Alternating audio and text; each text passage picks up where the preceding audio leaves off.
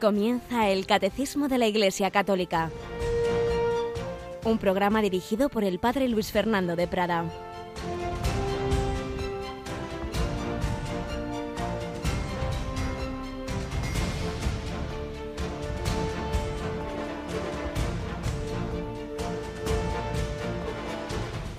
Cristo será glorificado en mi cuerpo por mi vida o por mi muerte. Para mí, la vida es Cristo y una ganancia el morir. Alabado sean Jesús, María y José, muy buenos días en este 2 de noviembre, en este miércoles, conmemoración de los fieles difuntos. Hace unos días estamos leyendo la carta a los filipenses y hace unos días leíamos este precioso fragmento de la carta que escribe San Pablo a esa querida comunidad suya. Está ahí el hombre que, le encantaría irse al cielo. Para mí el, el, morir es una ganancia, es salir ganando. Pero claro, comprendo que, que quizá todavía soy necesario aquí en esta vida, por eso sigue diciendo, por un lado deseo partir para estar con Cristo, que es con mucho lo mejor, pero por otro veo que es más necesario para vosotros quedarme en esta vida. dice, bueno, siento que el Señor pues de momento quiere que me quede, pero él estaba deseando irse con el Señor. No me extraña, porque había tenido pues es éxtasis, había tenido pues unas elevaciones que, que, bueno, que el Señor le había mostrado algo de lo que es el cielo y claro, comparado con eso, esta vida dice, ay Dios mío, es mucho mejor irse con el Señor. Y todos los que han tenido algún tipo de experiencia así, Santa Teresa sin ir más lejos, ¿no? Ay, que, que esta vida, que muero porque no muero.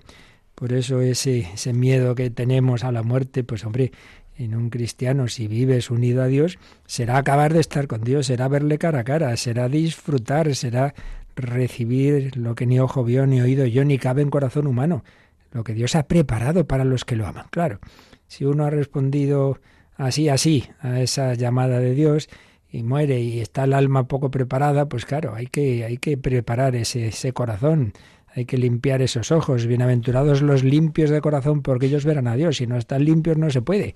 Es imposible. Uno mismo, el alma misma, se da cuenta y de yo así estoy hecho una porquería. Necesito ser purificada y por eso está algo que de suyo es, es un regalo de la misericordia de Dios. Pues la única alternativa sería o morir ya santo, o se acabó, o nada. Uf, un poco se salvaban. Por eso es un regalo la, esa posibilidad de ser purificado.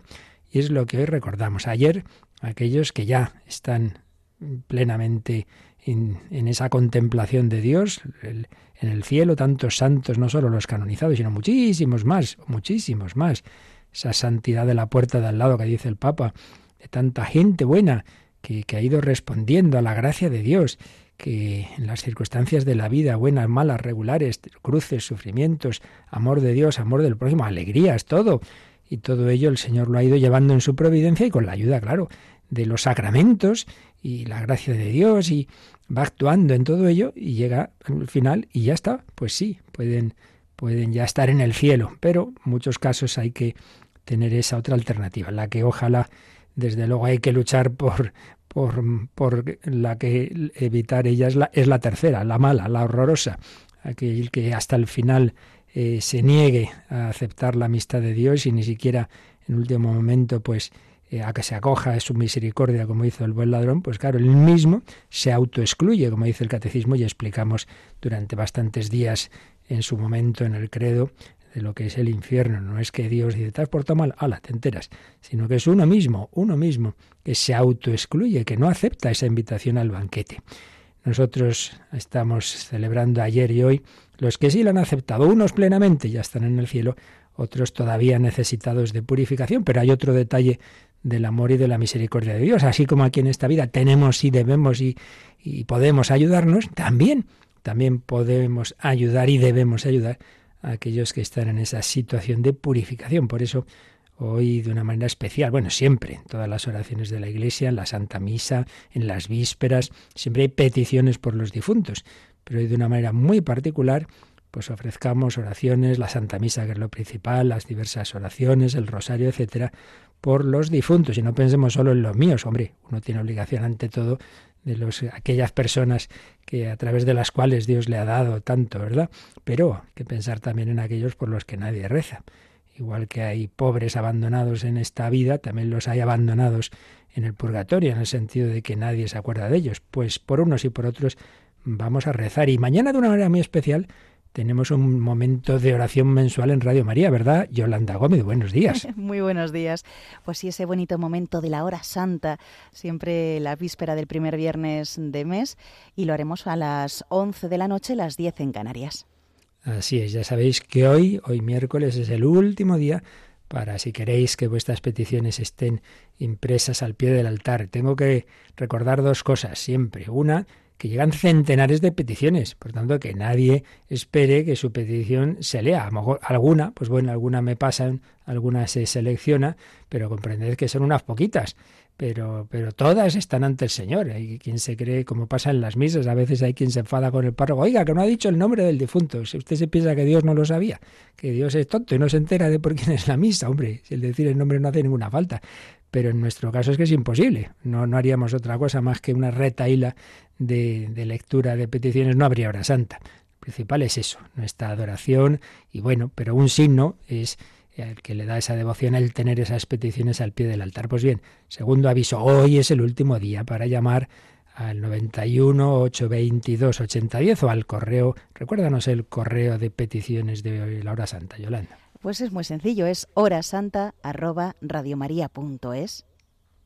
En efecto, muy sencillo, el propio nombre de la hora santa, arroba radiomaria.es. Si queréis, pues eso, hoy, porque esta tarde noche ya hay una persona que acaba de recopilar todo ello y ya prepara ese documento que mañana luego hay muchas otras cosas que preparar. Y bueno, contaros también, ya os lo dije, que la semana pasada no pude estar aquí en, en antena en directo, porque de vez en cuando hay reuniones internacionales de Radio María y la semana pasada la tuvimos la de los directores europeos de Radio María.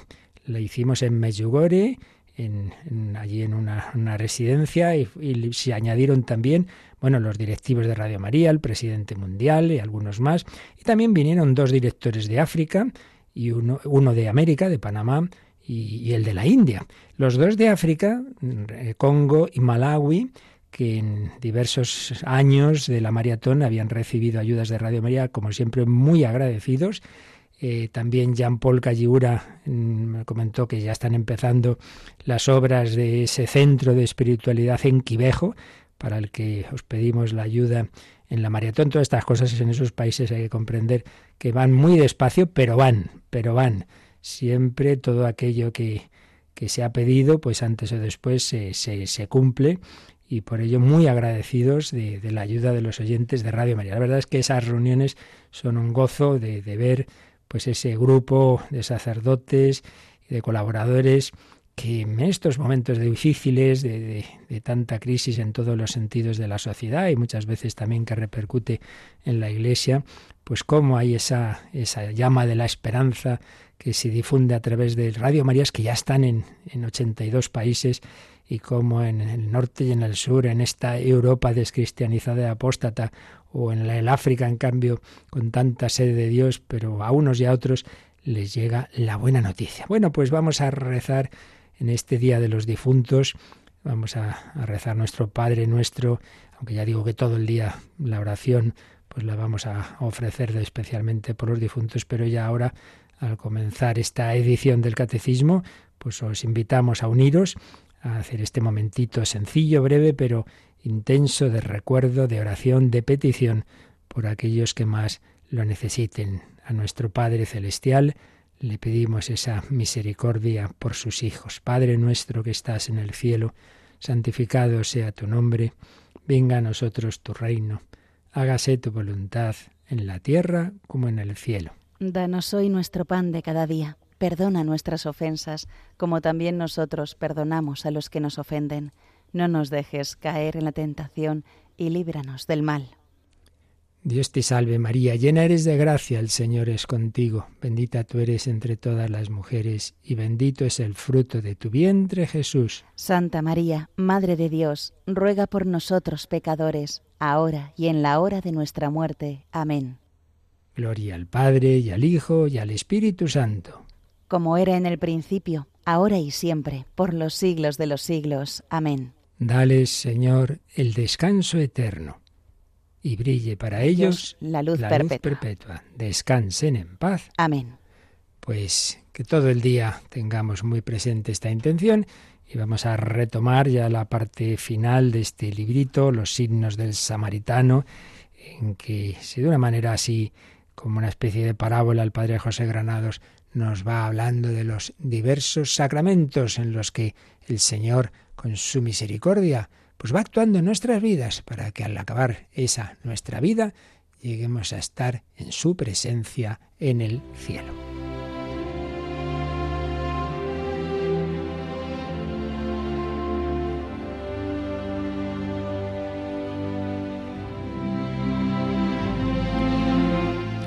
Los signos del samaritano, sacramentos y misericordia por el Padre José Granados García. Bueno, recordemos que en esta imaginación, en este relato imaginario de, que aquel hombre atendido por el buen samaritano se llamaba Jesé y que al final pues conoce eh, a los apóstoles, conoce a San Pablo y le hablan de Jesús y entonces comprende que, que más que la curación del cuerpo necesita la curación de su alma y que eso le llega a través de los sacramentos. Entonces, pues imaginaba aquí el autor de, esta, de este relato, que fue bautizado por Pablo en el Jordán, por San Pablo, bautizado y confirmado, pero va con toda su familia, va también con su mujer. Y entonces, en el capítulo en que nos quedamos, están hablando de otro sacramento, del sacramento de la misericordia. Y entonces le explica a San Pablo que eso, claro, es para toda la vida. Y seguimos el relato.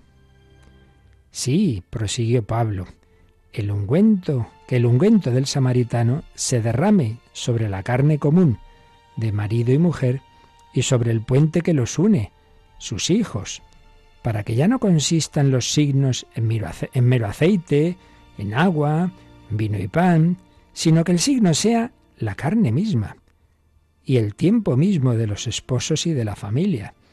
La carne como receptáculo y destello del amor de Jesús que Dios ha unido para siempre a nuestro cuerpo y sangre. Entonces objetó uno de los oyentes, entiendo que esta unión sea misericordia para quienes empiezan el camino, para quienes luchan y capean la tempestad de la vida, pero ¿y para aquellos que ya fracasaron? Para quienes, abandonados, se desengañaron de la cohesión del amor, como náufragos que ven destrabarse los troncos de su balsa.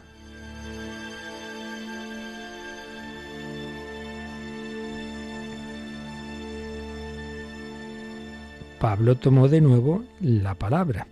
El faro no se apaga tampoco para aquellos que han seguido otras rutas. Su luz ha quedado prendida a vuestra carne de esposos hasta que llegue la muerte, igual que el bautismo quedó prendida vuestra carne de hijos de Dios para la eternidad. El faro no se apaga, y no solo luce para quienes se han desviado, sino que los atrae también, como la lámpara a la mariposa nocturna, para que puedan encontrar de nuevo la única ruta que conduce al puerto.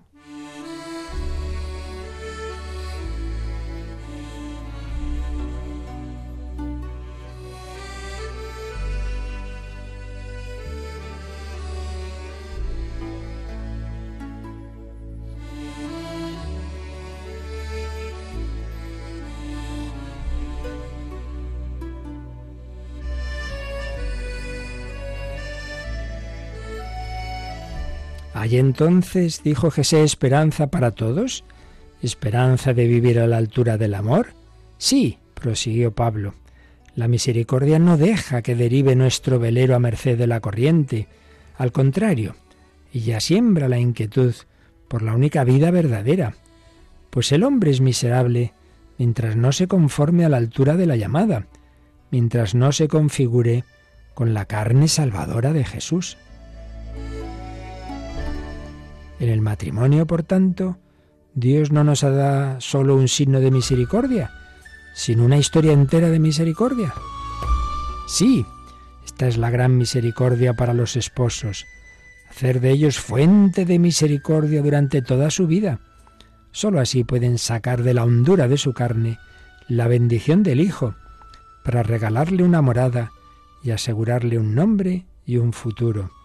Solo así pueden recordarle que ha nacido del amor, de un amor firme, cuya promesa garantiza la solidez de sus pasos por la vida. Solo así pueden sembrar en él la única seguridad irrenunciable, la permanencia del bien, la fugacidad del mal. Misericordia de Dios la más grande, no darnos solo un vaso de agua, sino ahondar en el corazón de marido y mujer una fuente fresca e incoercible. Misericordia hasta siete veces siete para retejer la unidad de la carne. Misericordia hasta siete veces siete para custodiar la fe de los hijos, para que los hijos crean en el amor y la vida.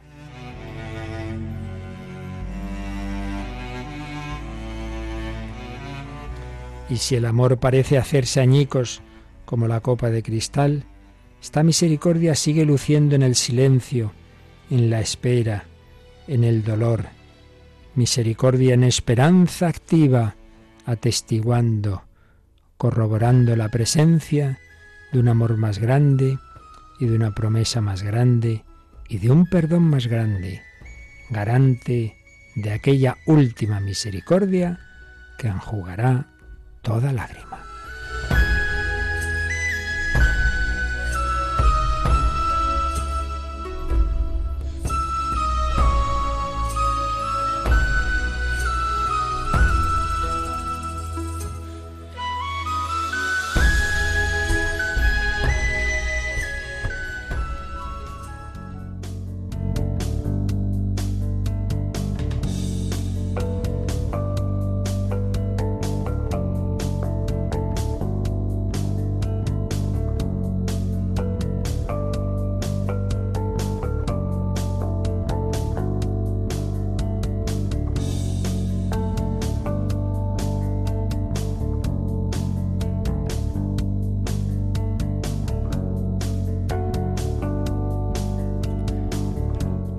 Pues así imagina cómo San Pablo explicaría a este personaje ficticio, a Jesé, ese sacramento del matrimonio, pero nosotros estábamos todavía por la explicación que hace el catecismo del segundo sacramento, el sacramento de la confirmación. Recordemos que estamos en esta segunda sección de la segunda parte del catecismo, la liturgia, y en concreto los siete sacramentos. Habíamos tratado ya del bautismo y estábamos en el de la confirmación, un primer apartado de una, una mirada de conjunto de la confirmación en la historia de la salvación, su prefiguración en el Antiguo Testamento, como la fuente es la unión de Jesús con el Espíritu Santo. Jesús, cabeza del cuerpo místico, nos comunica a sus miembros el don del Espíritu Santo a través de los diversos sacramentos pero en un primer momento a través del bautismo y de una manera más plena a través de la confirmación. Vimos las formas en que se ha ido desarrollando este sacramento con esas pequeñas diferencias de, tradición, de la manera de hacerlo, que se fueron generando a través de los siglos en Oriente y en Occidente. Y estábamos en un segundo apartado titulado Los signos y el rito de la confirmación. Vimos lo que significa la unción, el sello y estamos ya en la celebración de la confirmación, recordando en primer lugar que para ella se usa el santo crisma, esa mezcla de, aceite y una serie de, de óleos perfumados, que se consagra precisamente en lo que se llama la misa crismal, crisma crismal, la misa de jueves santo o días cercanos, que, celebra el obispo de cada diócesis. Ahí se consagran los diversos óleos que se usan en los sacramentos. Pero eso es previo, eso es simplemente el recuerdo de que la materia que se usa en este sacramento, pues es ahí donde se consagra. Luego habíamos recordado, como en la confirmación, hay un primer momento de renovación de las promesas del bautismo, cuando es un sacramento separado del del bautismo. Si es que es en la misma celebración, bien porque se haga en Oriente, bien porque sea una confirmación de adultos que se une bautismo, confirmación y Eucaristía, entonces claro, solo hay una solo hay un momento de promesas y de renuncias, pero cuando es separado, Pues entonces hay que renovar esas promesas del bautismo, lo cual veíamos que es pues uno de los muchos signos de, de cómo son dos sacramentos muy unidos, que la confirmación, como dice el 1298, aparece como prolongación del bautismo. Pero vamos ya a, los dos momentos más importantes. Uno, cuando el obispo o el presbítero delegado eh, extiende las manos sobre el grupo, si son varios, o si es uno, pero normalmente sobre el grupo de los confirmandos. Hay una oración eh, que se hace sobre todos ellos. Y luego ya lo que es el rito esencial, que ya es individual, es cuando se va acercando cada confirmando y se hace la, la unción, la asignación y a la vez la unción en la frente. Pero vamos primero con la, la oración en que se imponen las manos, no se imponen, vamos, sí, se extienden mejor sobre todo el grupo y de ello nos habla Yolanda el número 1299. Vamos con él. En el rito romano, el obispo extiende las manos sobre todos los confirmandos, gesto que desde el tiempo de los apóstoles es el signo del don del Espíritu. Y el obispo invoca así la efusión del Espíritu. Y viene a continuación la cita de la oración que hace el obispo. Haz de obispo y dinos la, dinos la oración. Dios Todopoderoso, Padre de nuestro Señor Jesucristo, que regeneraste por el agua y el Espíritu Santo a estos siervos tuyos y los libraste del pecado, escucha nuestra oración y envía sobre ellos el Espíritu Santo Paráclito. Llénalos de espíritu de sabiduría y de inteligencia, de espíritu de consejo y de fortaleza, de espíritu de ciencia y de piedad, y cólmalos del espíritu de tu santo temor, por Jesucristo nuestro Señor. Bueno, pues ya veis este número que nos ha recordado por un lado el gesto, es extender las manos sobre ese grupo. Recordad que cuando se da la bendición, pues el de la misa, al final de la misa u otros momentos, el sacerdote pues primero extiende las manos, ¿no? Y luego ya hace la señal de la cruz. Bueno, pues también aquí extiende las manos sobre todo los confirmandos. Y dice algo que ya habíamos visto, que este gesto aparece ya en los hechos de los apóstoles, que ellos, los apóstoles, lo, lo, usaban. Y vemos que aparecen, habíamos visto un par de citas por lo menos de los hechos de los apóstoles, donde vemos que precisamente se refiere a lo que luego íbamos a llamar el sacramento de la confirmación. Por eso dice que es un gesto que desde el tiempo de los apóstoles es el signo del don, del don del Espíritu. Y luego pues nos ha citado esta oración, ¿no? que invoca el, el, obispo, invoca al Espíritu Santo, una oración preciosa.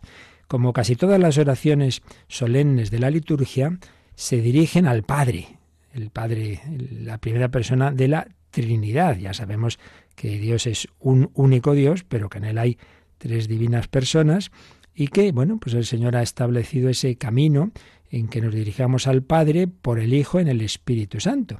Por eso casi todas las oraciones de la liturgia se dirigen al Padre y terminan pidiendo la intercesión, la mediación de nuestro Salvador, que es a la vez Dios y hombre, Hijo de Dios y hombre. Por eso termina diciendo por Jesucristo nuestro Señor. En otras veces es la terminación más larga por nuestro Señor Jesucristo, tu Hijo, porque estamos dirigiéndonos al Padre, que vive y reina contigo en la unidad del Espíritu Santo. La unidad del Espíritu Santo no es sólo la unidad que hay entre el Padre y el Hijo, sino la unidad que el Espíritu Santo hace en la Iglesia. Por tanto, oramos unidos en la comunión de los santos, en esa unidad que hace el Espíritu Santo, todos intercedemos, nos unimos en oración, eh, movidos por el mismo Espíritu y a través del mismo mediador, el hombre Cristo Jesús, Hijo de Dios, que al Padre le pide para nosotros, en este caso, el don del Espíritu Santo.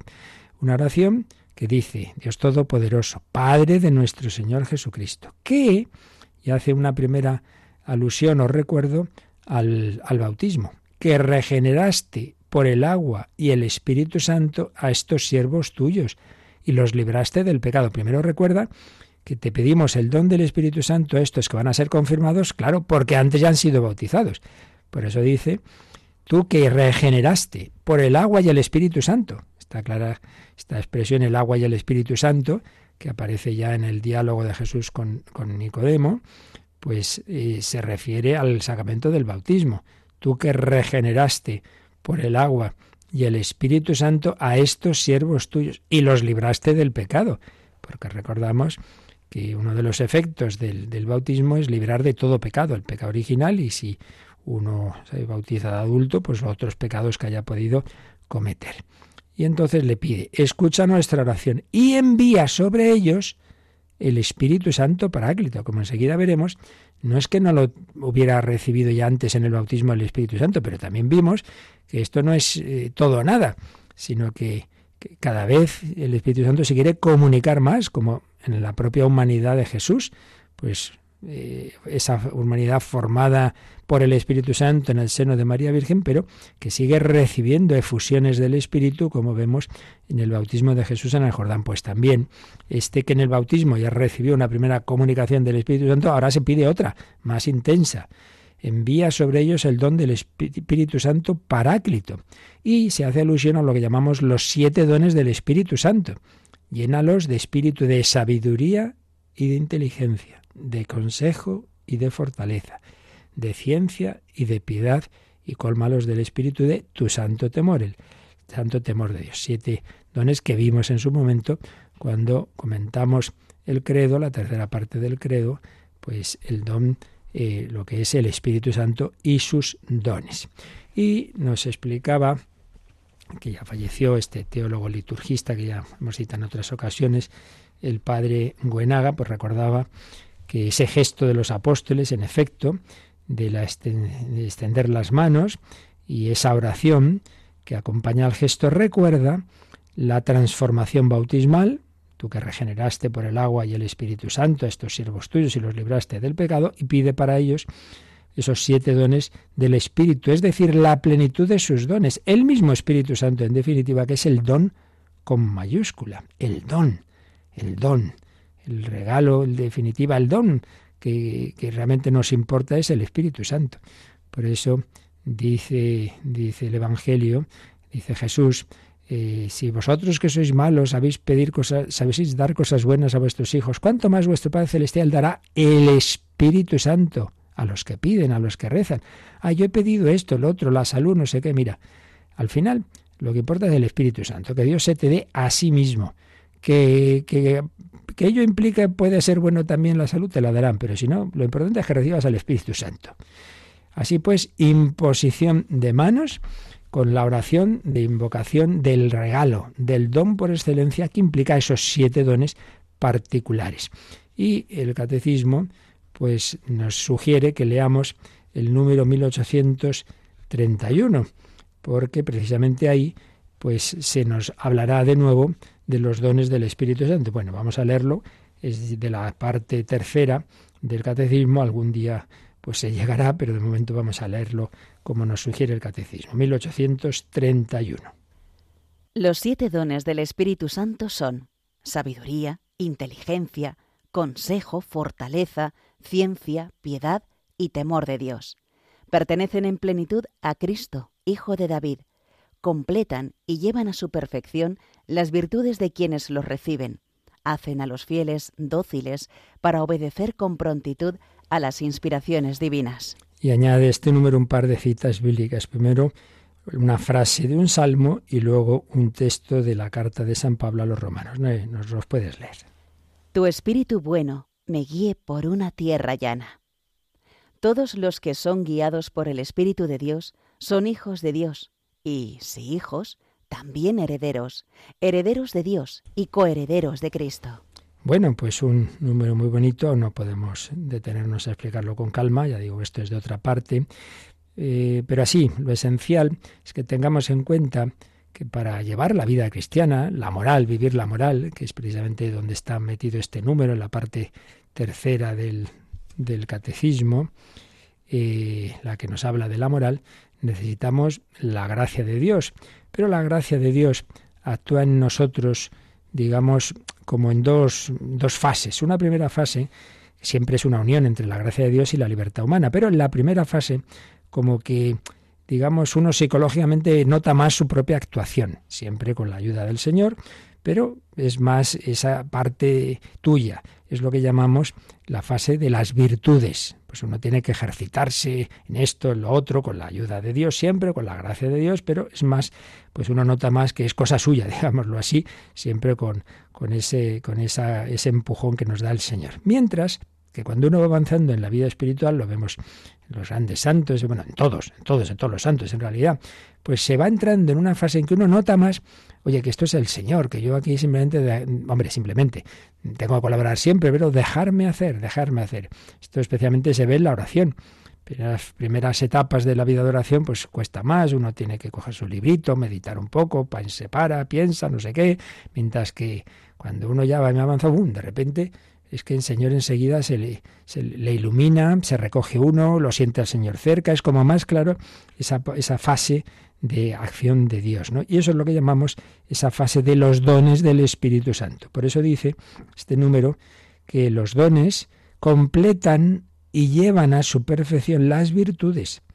Eh, te dan una docilidad para obedecer enseguida las inspiraciones divinas. Indudablemente, pues los mártires, pues normalmente no es que hayan sido gente muy fuerte, muy valerosa, que estaban dispuestos desde el primer momento a dar la vida, no, muchas veces no, pero han tenido esos dones del Espíritu Santo. Cuando llega el momento, pues esa fortaleza que no tenían, Dios se la ha dado. A eso se refiere, esos dones del Espíritu Santo. Y qué bonita la frase que cita aquí el Catecismo de San Pablo, ¿no?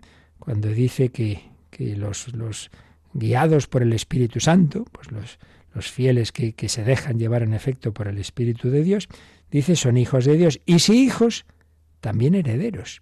Herederos de Dios y coherederos de Cristo. Esto es muy bello. ¿Cuál es nuestra herencia? ¿Qué vamos a recibir? ¿Millones de euros por ahí? No. Nuestra herencia es Dios, ni más ni menos. Dios. Estamos llamados a heredar a Dios, al Dios infinito, la suma de todos los bienes, contemplarle, gozarle, con la mente, con el corazón, con el cuerpo incluso, porque resucitaremos. Pues realmente somos tontos cuando tenemos miedo a, ir al cielo. lo que hay que tener miedo es a perderse del camino, eso sí, pero no con angustia, pero confiando en el Señor, pero de, morir en, en, la gracia de Dios, porque vamos a tener miedo. Pues para eso invocamos los dones del Espíritu Santo. Y damos gracias al Señor porque Él nos ha introducido en su iglesia, recordemos por el bautismo, pero enseguida veremos que por la confirmación se eh, incrementa esa vinculación a Cristo y a la iglesia. Vamos a dar gracias al Señor por, por estos regalos tan grandes de los sacramentos, por este regalo inicial del bautismo, por este regalo de la confirmación que o hemos recibido o eh, podemos, y está, eh, algunos de vosotros quizá estéis preparando, y si no, pues a pedirlo. También a aquellos adultos que por lo que fuera en su momento no lo hicieron, habladlo. En las parroquias también hay momentos en que hay una preparación eh, para los que ya más adultos, de otra forma evidentemente no van a ser los años que muchas veces tiene que estar un adolescente, hay otras formas de preparación, pero en cualquier caso no nos quedemos sin este sacramento que nos da una más profunda incorporación a Cristo y a la Iglesia. Damos gracias al Señor por todos estos regalos tan grandes. Ni ojo vio, ni oído yo, ni cabe en corazón humano lo que Dios ha preparado para los que lo aman.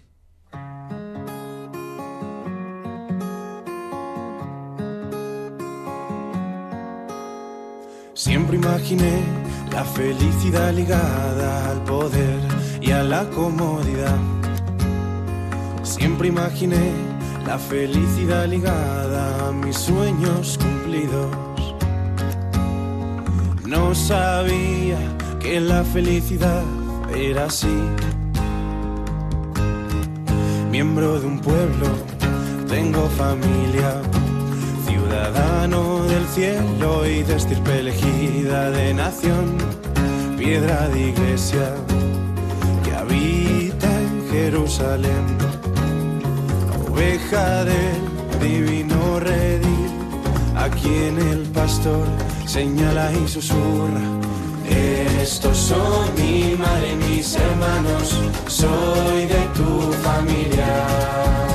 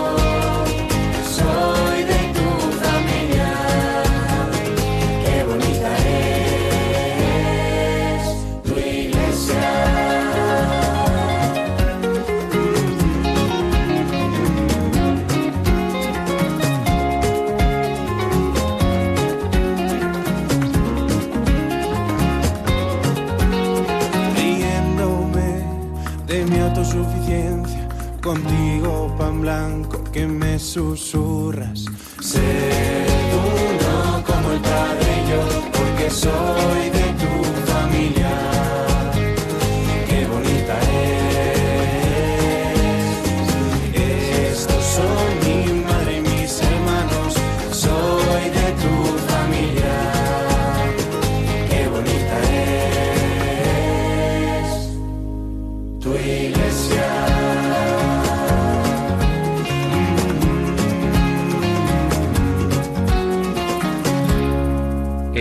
Catecismo de la Iglesia Católica en Radio María. Qué bonita es tu iglesia, somos de la familia de Dios, qué maravilla, no nos damos cuenta de los regalos que tenemos. Bueno, y este regalo de una más plena incorporación a la iglesia que se nos hace en la confirmación tiene este momento central que vamos a ver ahora, el rito esencial. Nos lo cuenta el número 1300. Sigue el rito esencial del sacramento. En el rito latino, el sacramento de la confirmación es conferido por la unción del santo crisma en la frente, hecha imponiendo la mano y con estas palabras. Recibe por esta señal el don del Espíritu Santo.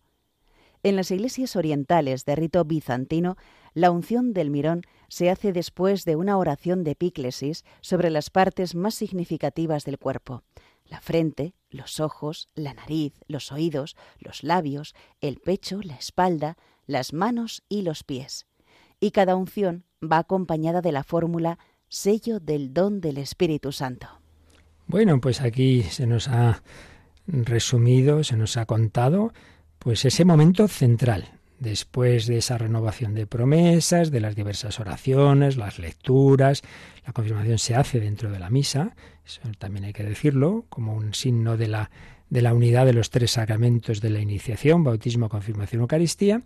Eh, Viene esta la oración que hemos dicho antes, de, de, extender las manos sobre todo el grupo, pero ahora ya se acerca cada uno de los confirmandos. Entonces el obispo o el presbítero pone la palma de la mano encima de la cabeza y con el dedo pulgar hace la señal de la cruz en la frente, estamos hablando ahora del rito latino, y lo unge con ese santo crisma, diciendo en, la versión original latina, accipete, acci, perdón, accipe signaculum doni spiritus santi.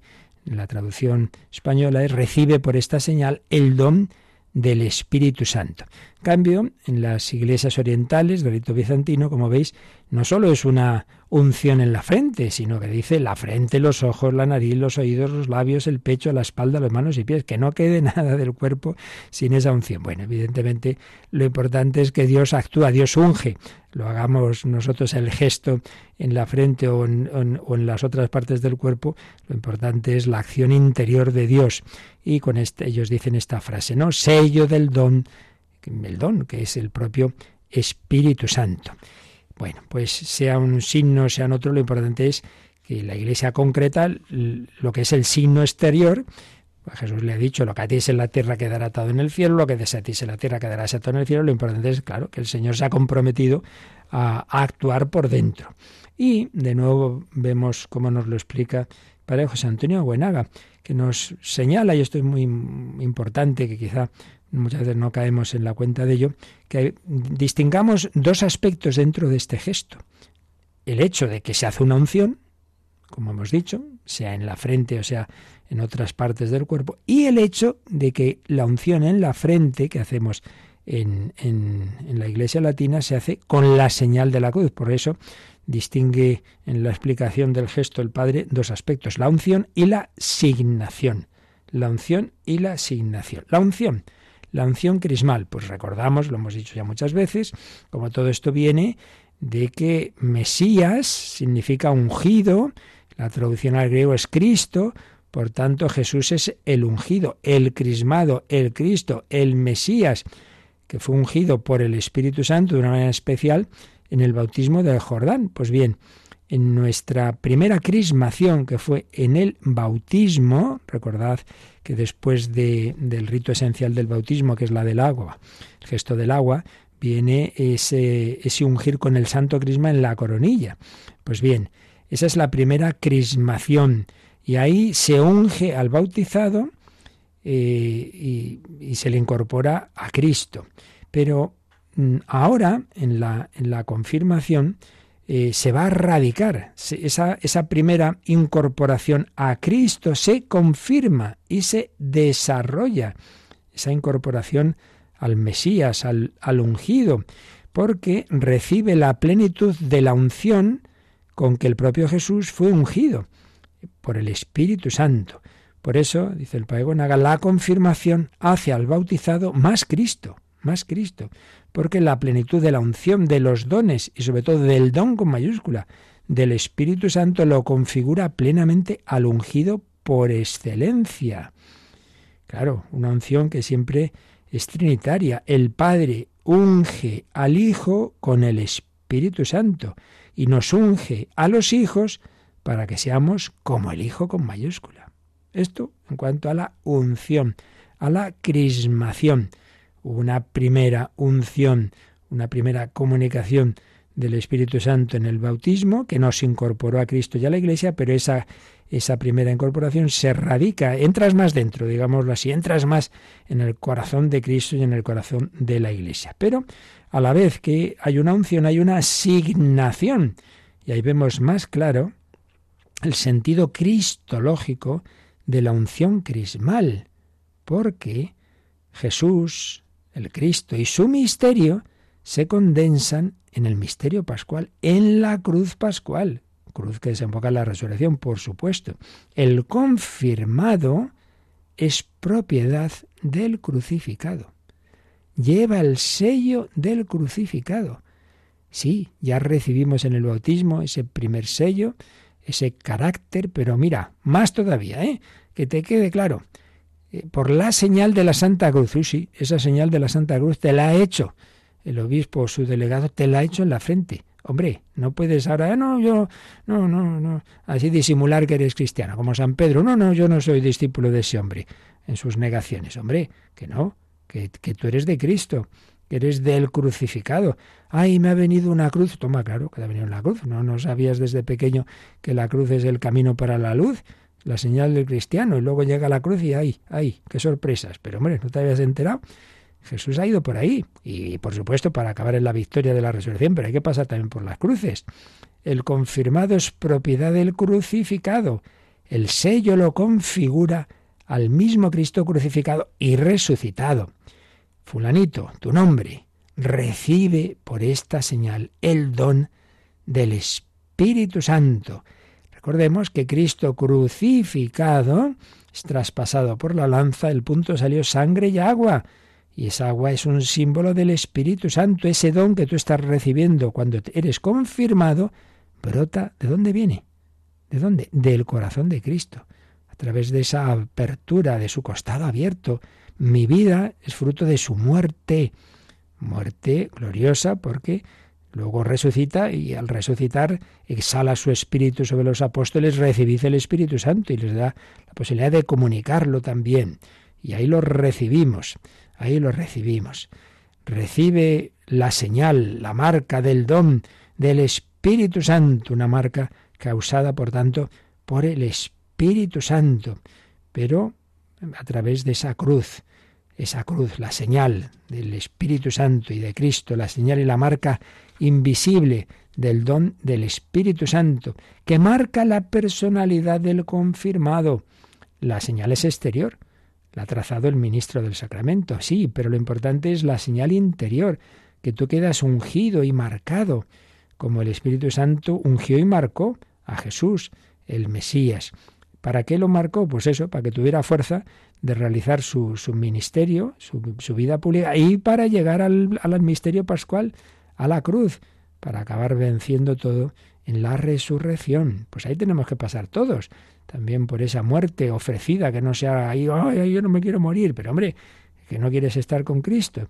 De ahí que el gesto, el sacramento de la unción que marca tenga forma de cruz, forma de cruz. La confirmación configura al que ya estaba bautizado, pero lo configura más según el Cristo de la cruz pascual, el carácter, el carácter eh, fuente de los dones que hemos mencionado antes del Espíritu Santo. Así pues, recibimos por esta unción y por esta asignación esa marca de, de la cruz pascual. Bueno, realmente es una maravilla todo lo que el Señor nos quiere dar. Y hemos dicho que eso se hace, esa asignación, pero a la vez extendiendo la mano sobre la cabeza. Por eso el catecismo nos recuerda, nos dice que un número que ya hemos recordado un par de ocasiones antes, en, al hablar de la confirmación, pero no viene mal volverlo a hacer, sobre el significado de la mano en la Biblia. Y por eso está resumido en un número que vamos a repasar, el 699, 699. La mano. Imponiendo las manos Jesús, cura a los enfermos y bendice a los niños. En su nombre, los apóstoles harán lo mismo. Más aún, mediante la imposición de las manos de manos de los apóstoles, el Espíritu Santo nos es dado. En la carta a los Hebreos, la imposición de las manos figura en el número de los artículos fundamentales de su enseñanza. Este signo de la efusión todopoderosa del Espíritu Santo, la Iglesia lo ha conservado en sus epíclesis sacramentales. Porque una cosa es los principales sacramentos de comunicación del Espíritu Santo sean bautismo y sobre todo confirmación, y otra cosa es que en todo sacramento actúa el Espíritu Santo. Y por eso, la última frase que nos ha leído Yolanda del 699 recuerda que en todo sacramento hay un momento que se llama epíclesis. Epíclesis quiere decir llamada. ¿Por qué? Porque se llama al Espíritu Santo. Por ejemplo, el momento más claro que todos vemos siempre que vamos a misa es cuando ya va a empezar la, consagración que hace el sacerdote con las manos, extenderlas sobre el pan y el vino.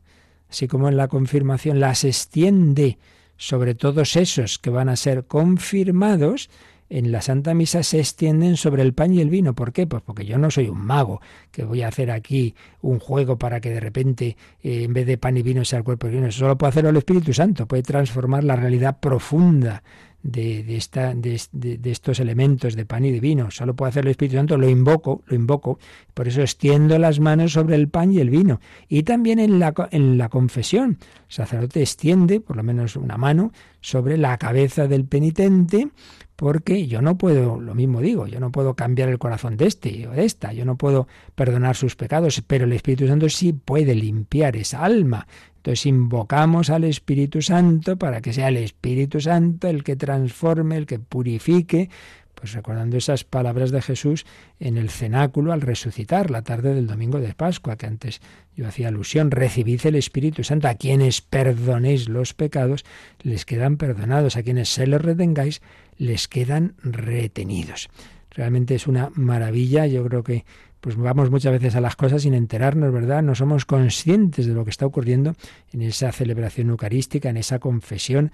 Claro, vemos lo que vemos, oímos lo que oímos, pero lo importante es lo que no vemos y lo que no oímos, que es la acción de Dios, la acción del Espíritu Santo. Bueno, y lo que sí que vemos y oímos, y tiene fama muchas veces, ¿verdad? Cuando los, chicos dicen, ay, me voy a confirmar, ahí te va a dar la torta el obispo. Bueno, no hay ninguna torta, es el gesto de la paz y es lo último que nos recuerda el catecismo en el 1301 después de haber hecho este gesto de imponer la mano, de designarle, de ungirle con el santo crisma, que hace el obispo, que hace el, el presbítero delegado en la confirmación. Pues lo leemos Yolanda en el 1301.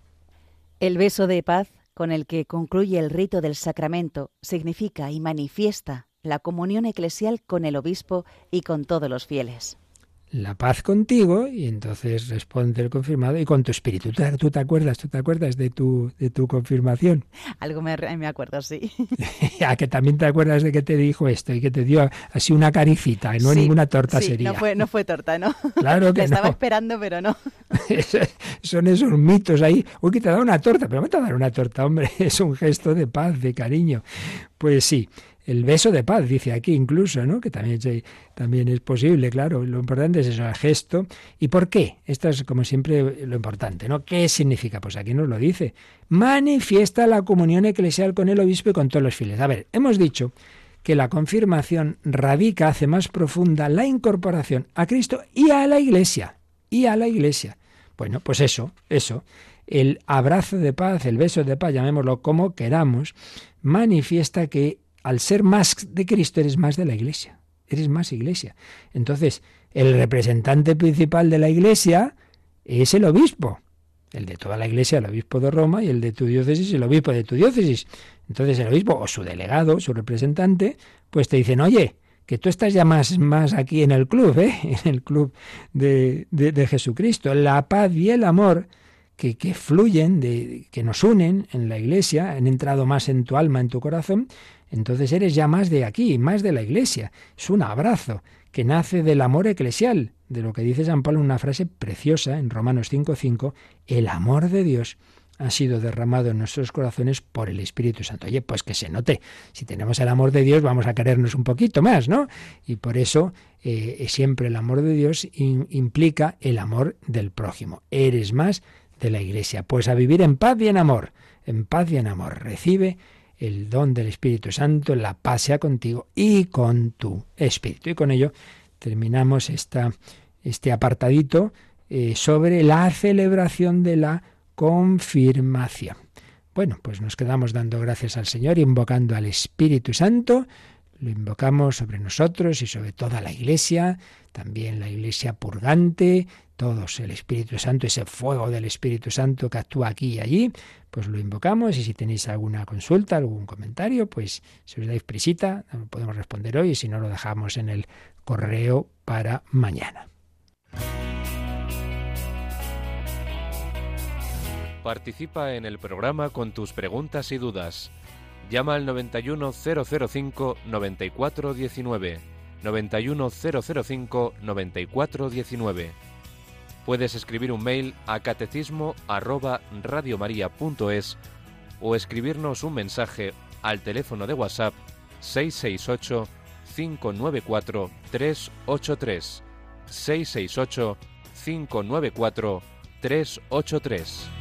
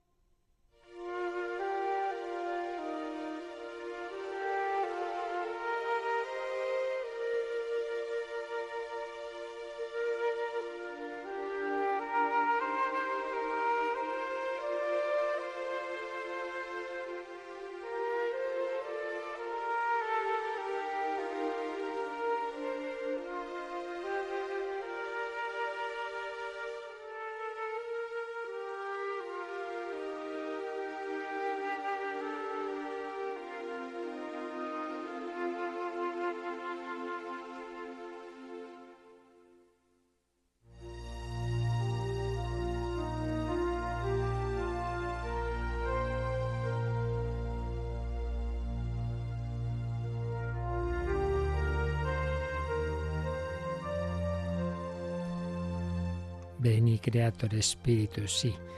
Una cosa es que haya habido esas efusiones del Espíritu Santo, bautismo, confirmación, demás sacramentos, y otra cosa es que hay que invocarlo siempre, todos los días, al empezar el día, al empezar cualquier obra. ¿Tenemos alguna pregunta, Yolanda? Sí, nos ha llamado Consuelo de Utrera y nos pregunta que qué le tenemos que pedir al Espíritu Santo en este día por los fieles difuntos.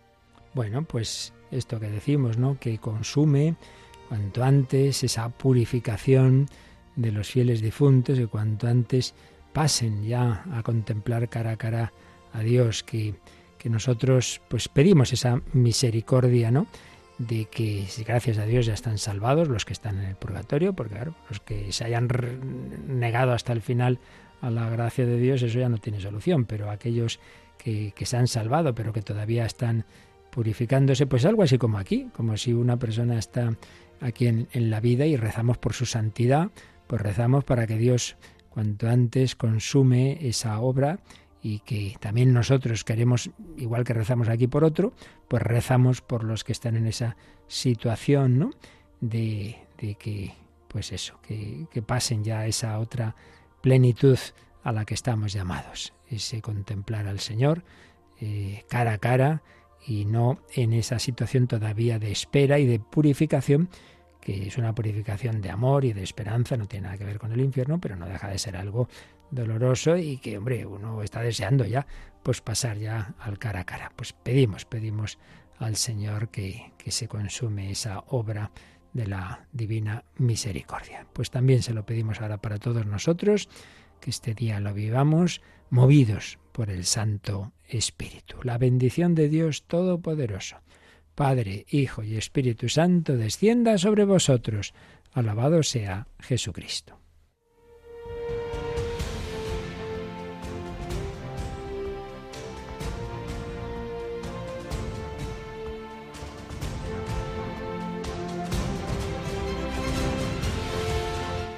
Han escuchado en Radio María el Catecismo de la Iglesia Católica.